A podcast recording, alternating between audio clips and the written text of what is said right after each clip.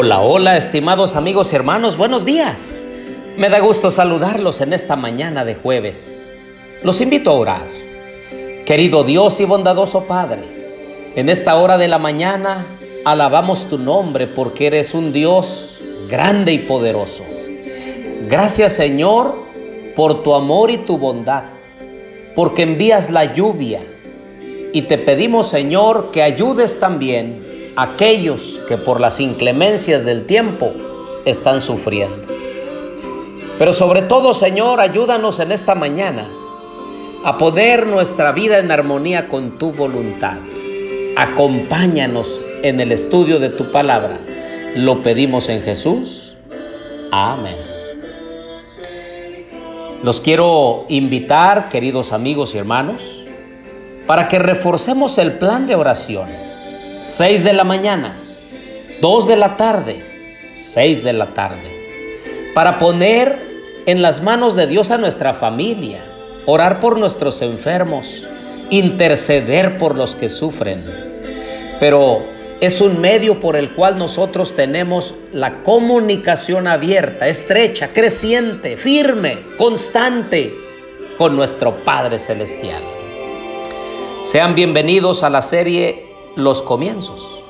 Vayan conmigo por favor a Génesis capítulo 2, versículos del 1 al 3. Fueron pues acabados los cielos y la tierra y todo lo que hay en ellos. El séptimo día concluyó Dios la obra que hizo y reposó el séptimo día de todo cuanto había hecho. Entonces bendijo Dios el séptimo día y lo santificó, porque en él reposó de toda la obra que había hecho en la creación. Estos son los orígenes de los cielos y la tierra cuando fueron creados. Estos versículos son el epílogo que recalca la exitosa conclusión de la creación de los cielos y la tierra y de sus ocupantes. Y noten ustedes que la conclusión de la obra creadora se halla indisolublemente relacionada con la creación del sábado. El reposo del séptimo día es la suprema culminación de la creación. Por tanto, da tiempo y lugar a la santidad y a la comunión.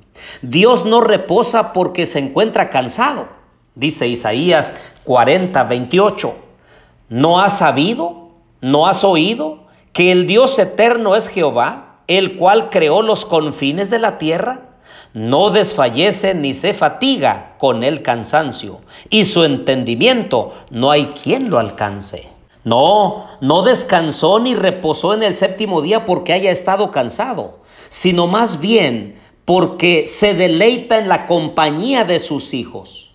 De todos los días de la creación, Dios únicamente bendijo y santificó el séptimo día, indicando con ello que le pertenece de modo muy especial.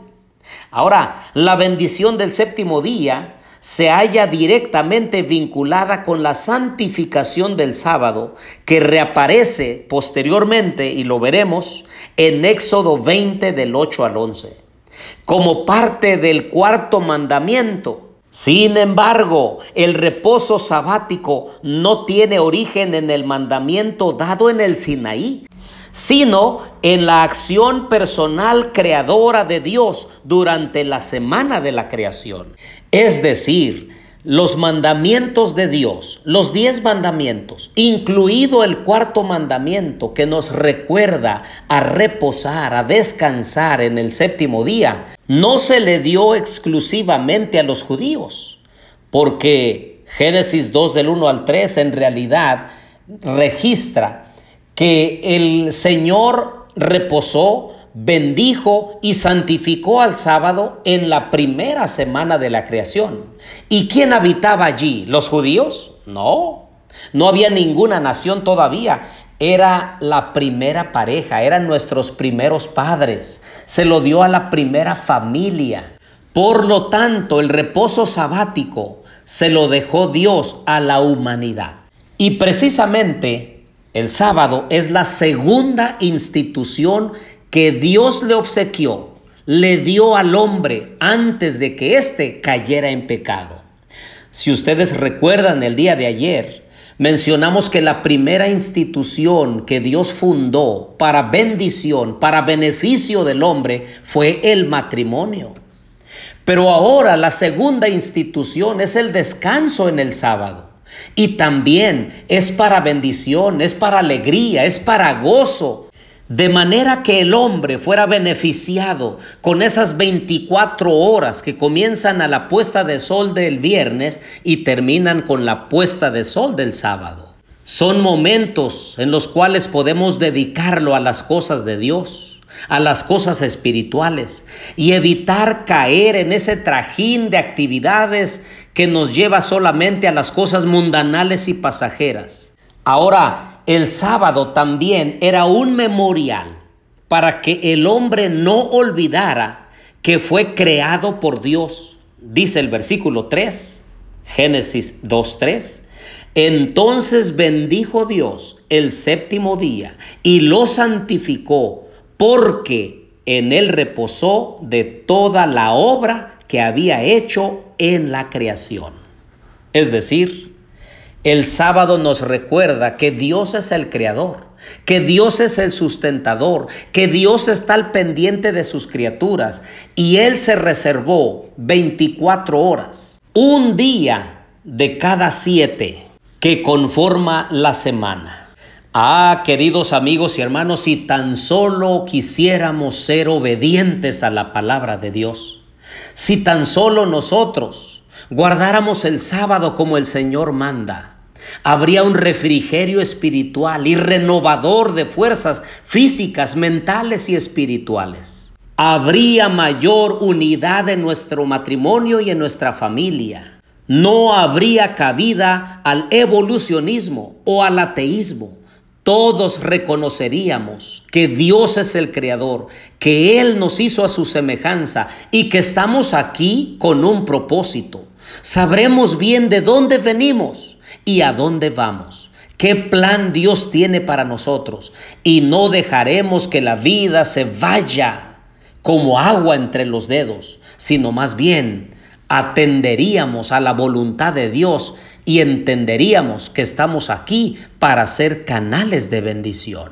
Que la mundanalidad, la carnalidad y el materialismo no nos absorba de tal manera que dejemos de darle la honra y la gloria a Dios, que es nuestro Creador. Por eso en esta mañana yo los quiero invitar a tomar la decisión, si no lo has hecho, de guardar el sábado como Dios manda prepararte hoy, mañana, para que mañana viernes podamos recibir el santo sábado a la puesta de sol y entonces crear una atmósfera celestial en nuestro hogar. Ir a la casa de Dios, honrar su glorioso nombre, dejar que Él llene nuestro vacío, que Él llene nuestro corazón de las cosas espirituales. Oremos.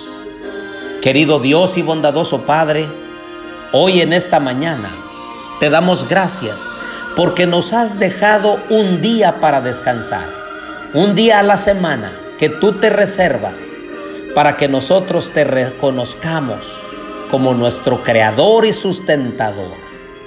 Bendice a mis amigos y hermanos en este día. Guárdales del mal. Protégelos, Señor, y ayúdales y fortalece su fe porque te lo pedimos en el nombre de Jesús. Amén.